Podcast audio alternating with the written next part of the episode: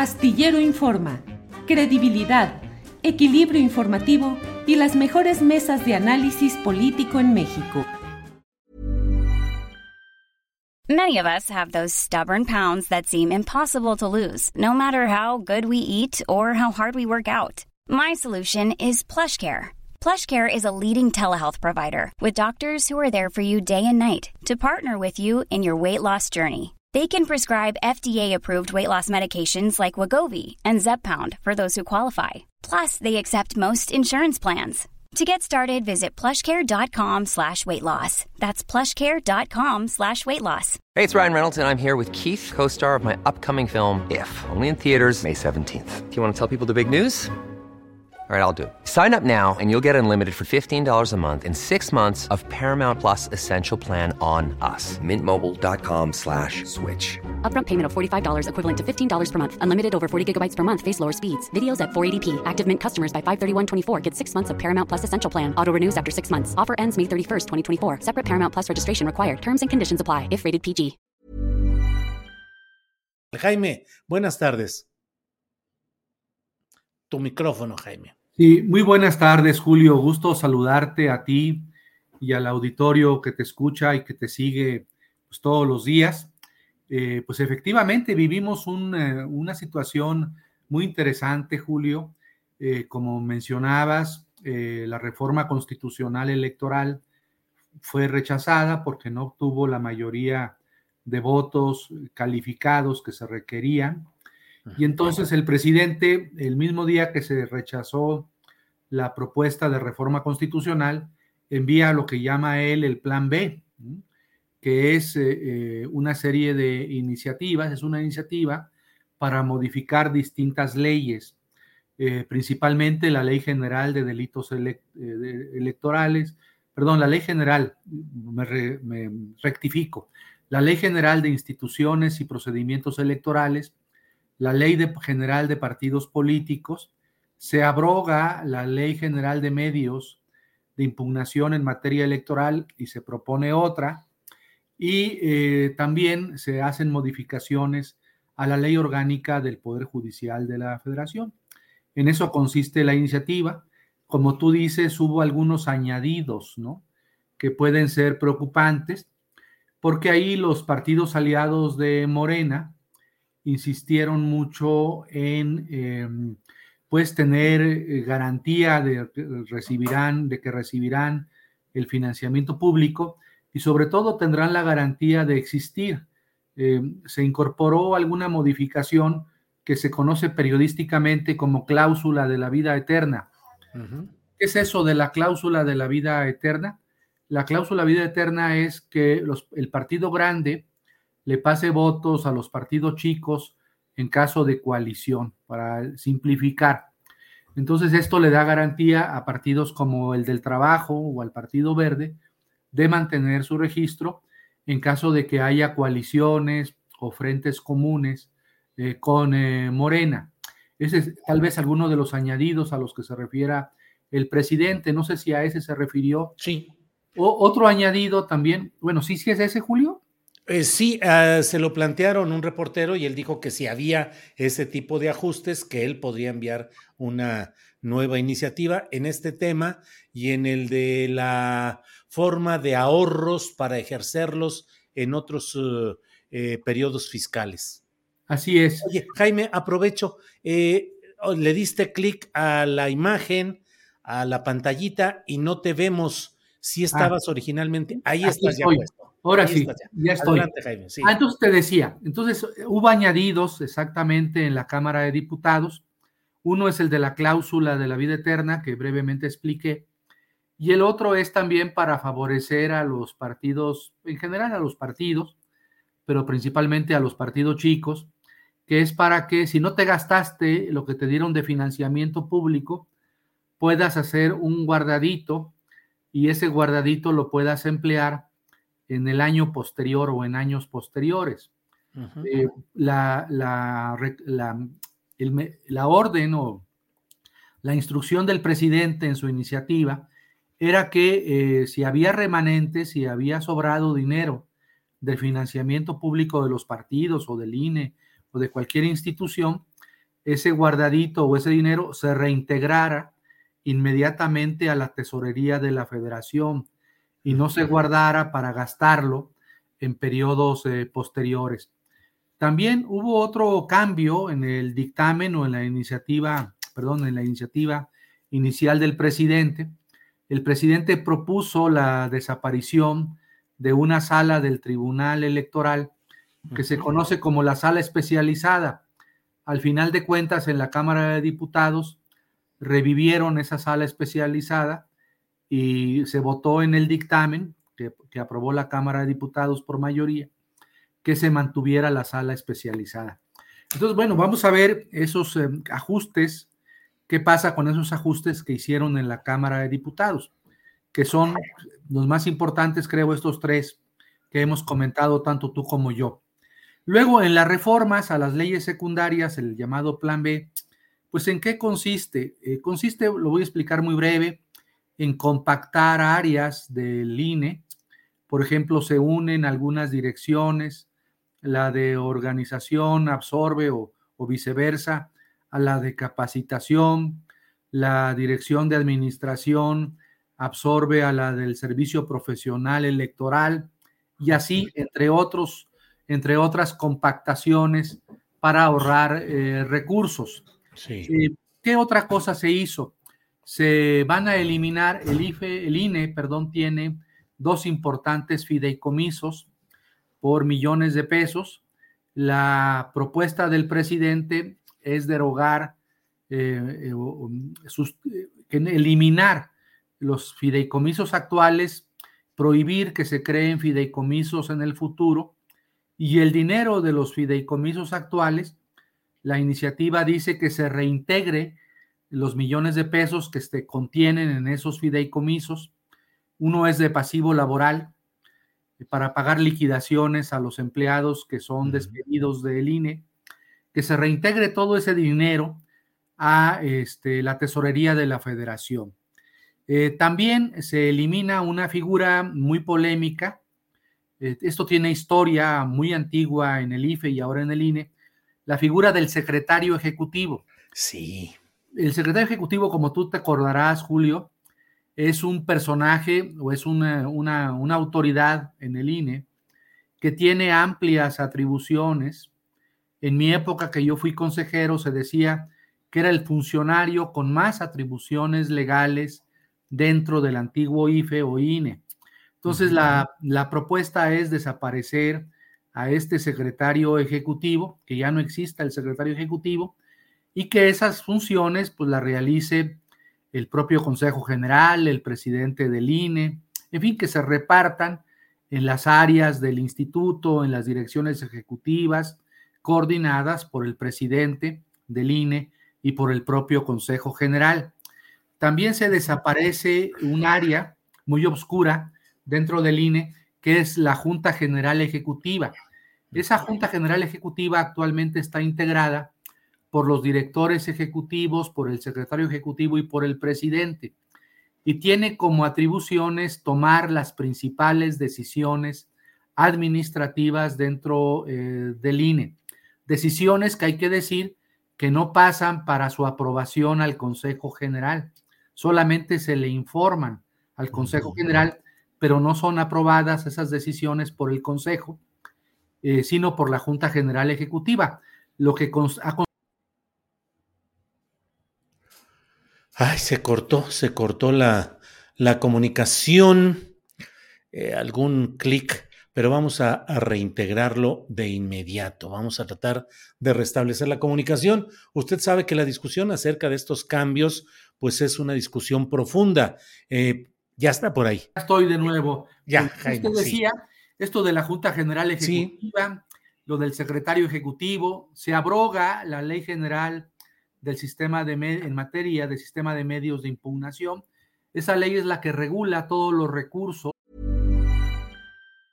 Ever catch yourself eating the same flavorless dinner three days in a row? Dreaming of something better? Well, HelloFresh is your guilt-free dream come true, baby. It's me, Kiki Palmer. Let's wake up those taste buds with hot, juicy pecan crusted chicken or garlic butter shrimp scampi. Mm. Hello Fresh. Stop dreaming of all the delicious possibilities and dig in at HelloFresh.com. Let's get this dinner party started. Hey, it's Ryan Reynolds, and I'm here with Keith, co star of my upcoming film, If, only in theaters, May 17th. Do you want to tell people the big news? All right, I'll do. Sign up now and you'll get unlimited for $15 a month in six months of Paramount Plus Essential Plan on us. Mintmobile.com slash switch. Upfront payment of $45 equivalent to $15 per month. Unlimited over 40 gigabytes per month. Face lower speeds. Videos at 480p. Active Mint customers by 531.24 get six months of Paramount Plus Essential Plan. Auto renews after six months. Offer ends May 31st, 2024. Separate Paramount Plus registration required. Terms and conditions apply if rated PG. Que eh, permiten a los partidos, a los ciudadanos impugnar uh -huh. decisiones del INE ante el Tribunal Electoral. Esa eh, ley se abroga para simplificar la vía recursal, para que no haya tantos recursos o medios de impugnación, para que se simplifique la vía recursal. Se modifica también, la, se modificaba en la iniciativa del presidente original la ley orgánica del Poder Judicial de la Federación para eliminar lo que te dije, esa sala este, especializada. Y hay dos eh, reformas también que propuestas, que las voy a comentar muy brevemente. Oye, Jaime, antes, si me permites, antes de ir a esta parte, con estas reformas de las que estamos hablando, que son reformas operativas de la estructura, de las funciones y los alcances operativos prácticos, ¿crees que se debilita la función eh, de la organización electoral o que con lo que se deja, con lo que se pretende dejar, sea suficiente? Mira, hay un, de esa parte operativa que tú dices, Julio, y que he comentado, hay un elemento que no mencioné expresamente, que es tal vez lo más delicado de esta parte, que es la estructura distrital. Porque la el, el INE, el IFE, el INE, está constituido, bueno, de abajo hacia arriba y de arriba hacia abajo, de abajo hacia arriba. La base de, la, de, de esa estructura son eh, las juntas distritales la iniciativa del presidente propone que esas juntas distritales no sean permanentes, sino temporales. Yo creo que eso es algo que hay que estudiar con mucho cuidado, porque ahí sí, ahí sí podría haber, digo, yo no lo he estudiado, no lo he reflexionado aún eh, ampliamente, pero yo creo que ahí sí puede haber algún problema de operación en la instalación de casillas. Vamos a ver, déjame estudiar y bueno, todos los que estamos metidos en estos temas, debemos estudiar esa estructura distrital uh -huh. para saber si lo que propone el presidente no daña la eficacia eh, en la instalación de las casillas, de las mesas de votación. Eso de toda la parte de la estructura que he comentado es lo que me parece más delicado. Eso es lo que habría que revisar con lupa, reflexionar, pensar bien si conviene eh, trasladar las actuales estructuras distritales que son permanentes a este, hacerlas temporales para que funcionen solamente durante el proceso electoral. Esa es la Pero parte. las otras partes, Jaime, la desaparición de la Secretaría Ejecutiva, de la Junta General Ejecutiva, la compactación de direcciones, con lo que tenga el INE podría funcionar bien o va a quedar debilitado e ineficaz. Sí, desde mi punto de vista sí puede funcionar bien. Desde luego los eh, funcionarios que permanezcan en las áreas compactadas, pues tendrán más trabajo, tendrán que este, eh, eh, en, pues, hacer muy bien su función, pero desde luego con lo que está proponiendo el presidente, eh, para compactar las direcciones ejecutivas, eliminar la Secretaría Ejecutiva y la Junta General Ejecutiva, creo que el instituto, estoy convencido, no creo, estoy convencido que el INE puede realizar su tarea, su función, claro, eh, poniendo un mayor esfuerzo, porque tendrán más funciones que realizar. Entonces, eh, creo que ahí no está el problema, eso me parece a mí. Yo creo que el problema está en esto que te digo, que es la parte distrital de la propuesta del presidente, eh, donde sí puede haber algún efecto, alguna consecuencia claro. que hay que meditar eh, bien, ¿no? Uh -huh. Ah, y te quedaban otros dos puntos que querías señalar, Jaime. Uno muy, muy importante, o dos muy importantes que han preocupado mucho a este gobierno, tienen que ver con la propaganda gubernamental. En 2007 se modificó la constitución para incorporar un párrafo nuevo al artículo 134, que es el llamado párrafo octavo, que es el que dice que los funcionarios públicos no pueden hacer propaganda electoral o gubernamental, perdón, propaganda gubernamental, propaganda del gobierno durante el proceso electoral. Y esto eh, se ha empleado por parte de las autoridades electorales hoy vigentes, INE y Tribunal Electoral, como una prohibición absoluta para que un eh, gobernante, el propio presidente de la República, emita una opinión eh, yo creo que parte del, problema en este tema es porque cuando se aprobó esta reforma en 2007 al artículo 134 e impedir o prohibir o limitar fuertemente la propaganda gubernamental de las autoridades, es porque en aquellos años la propaganda gubernamental se compraba, Julio, como tú y yo sabemos, se compraban tiempos en radio y televisión. Entonces, eh, con recursos públicos, pues estaba el gobernante haciéndose propaganda. Ese es el origen de la prohibición. Hoy en día, este gobierno, que también eh, compra propaganda a algunos medios, y que eso, bueno, sería motivo de otro debate, si ese gasto en propaganda que hace el actual gobierno es sesgado, si no es imparcial o no es neutral, pero lo, lo que es cierto es que este gobierno gasta mucho menos en propaganda gubernamental. Y generalmente el presidente o Claudia Sheinbaum, que han sido pues, señalados por las autoridades electorales, eh, pues son señalados por emitir opiniones sobre algún tema o algún asunto que no necesariamente es electoral, sino que tiene que ver con el funcionamiento del gobierno. Entonces, eh, esto ha generado durante este año y el pasado litigios muy importantes que se han ventilado en el Tribunal Electoral. Y hoy en día el criterio del Tribunal Electoral pues es que está restringida la libertad de expresión y de información del gobernante. Eh, la iniciativa del presidente es pues este, matizar todo esto. Eh, si hay opinión, si hay un punto de vista, no estás utilizando propaganda comprada a medios, pues dice la iniciativa, puedes hacerlo. Entonces, esto es un tema delicado en donde pues somete a conflicto o trata de resolver el conflicto entre lo previsto en el artículo 6 y 7 de la Constitución, que reconocen la libertad de expresión y el derecho de la información, y el artículo 134, que prohíbe la propaganda gubernamental. Ese es un tema muy delicado. Y el otro, muy interesante, es evitar que en el futuro existan casos como el del Salgado Macedonio y el de Morón de Michoacán.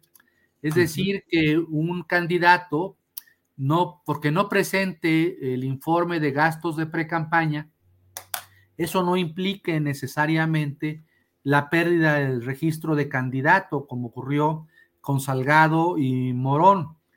Em, la iniciativa dice o propone, esto tiene fundamento en la Convención Americana sobre Derechos Humanos, en los artículos 23 y 25, que este, eh, pues para suspender a una persona de los derechos eh, políticos, tiene que haber una sentencia penal, es decir, una resolución administrativa del INE o del Tribunal Electoral que no son penales, no, no pueden implicar, no pueden implicar la suspensión de derechos políticos. Es decir, la sanción que está actualmente establecida en la ley, pues es, como dicen los juristas, inconvencional, porque sin ser una sanción penal, priva a una persona de la posibilidad, de la posibilidad de ser registrado como candidato.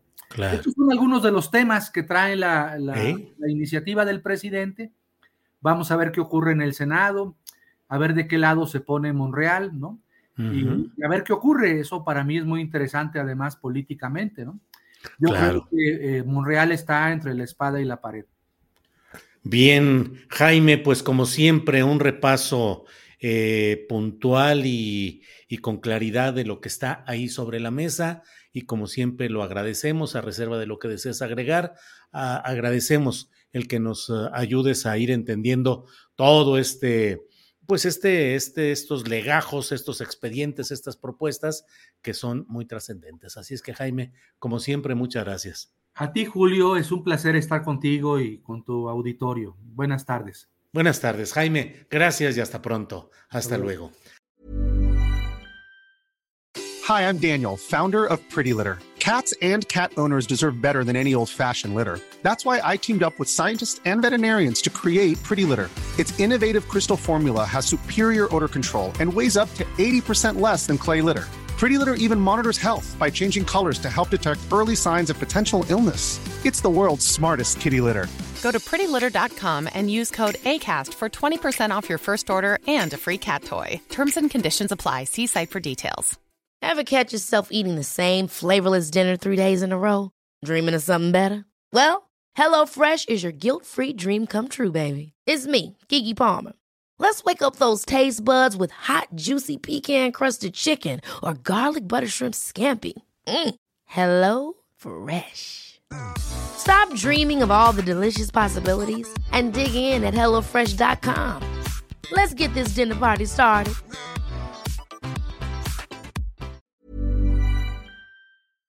Para que te enteres del próximo noticiero, suscríbete y dale follow en Apple, Spotify Amazon Music, Google o donde sea que escuches podcast.